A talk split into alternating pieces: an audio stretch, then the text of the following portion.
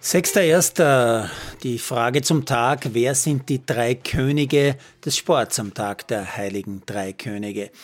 Ja, international wahrscheinlich der derzeit mit Abstand beste Skifahrer der Welt, also der Schweizer Odermatt mit dem überlegenen Sieg beim Riesentorlauf in Adelboden. Dazu der Sieger der Vierschanzentournee, also der Japaner Kobayashi, und dann wohl, na, der Norweger Strömsheim wahrscheinlich, der in Oberhof sein erstes Biathlon-Weltcuprennen gewonnen hat. Das alles natürlich nur aus mitteleuropäischer Wintersportsicht.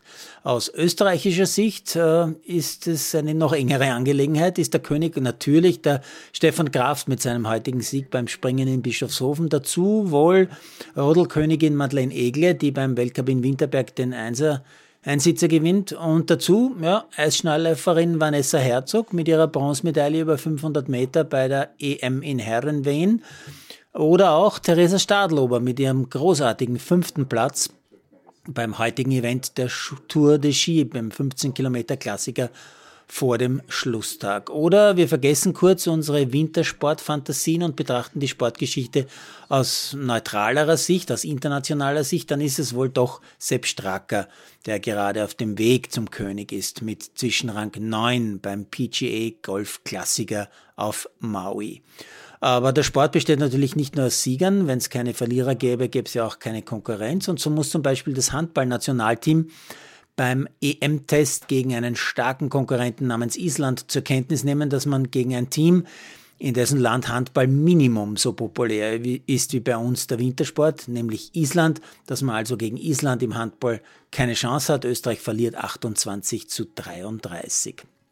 Aber auch in Österreichs Lieblingssport, also Ski Alpin, muss man heute wieder zur Kenntnis nehmen, dass es aktuell zum Beispiel keinen Top 10 Riesentörläufer gibt, nicht annähernd. Raphael Haser wird gerade mal 15.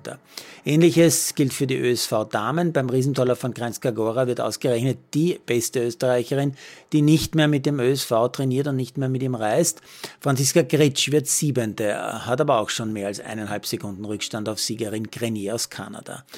Als Sieger darf sich heute in jedem Fall Skispringer-Trainer Andreas Witthölzl fühlen, wie ich finde, der heute mit Kraft einen Tagessieger gecoacht hat, dazu einen vierten Fetten, einen sechsten Eigen, einen zehnten Hörl, einen elften Heiböck.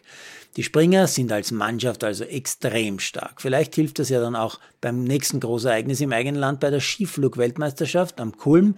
Die findet schon in wenigen Wochen Ende Jänner statt. Und als Sieger darf sich meiner Meinung nach auch der Fußballer Stefan Leiner sehen.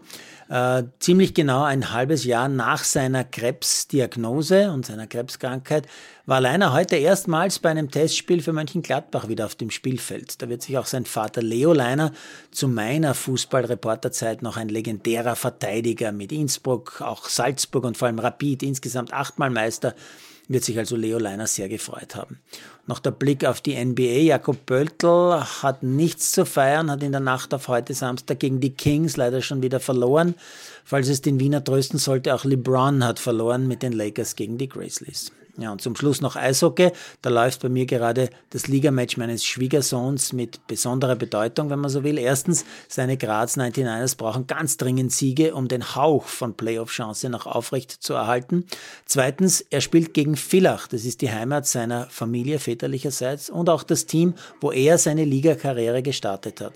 Aber wenn man es ganz privat nimmt, und das ist ja mein privates Tagebuch, dann ist es mir völlig egal. Hauptsache, er verletzt sich nicht. Denn Frau, also meine Tochter und das Baby brauchen einen gesunden Sein.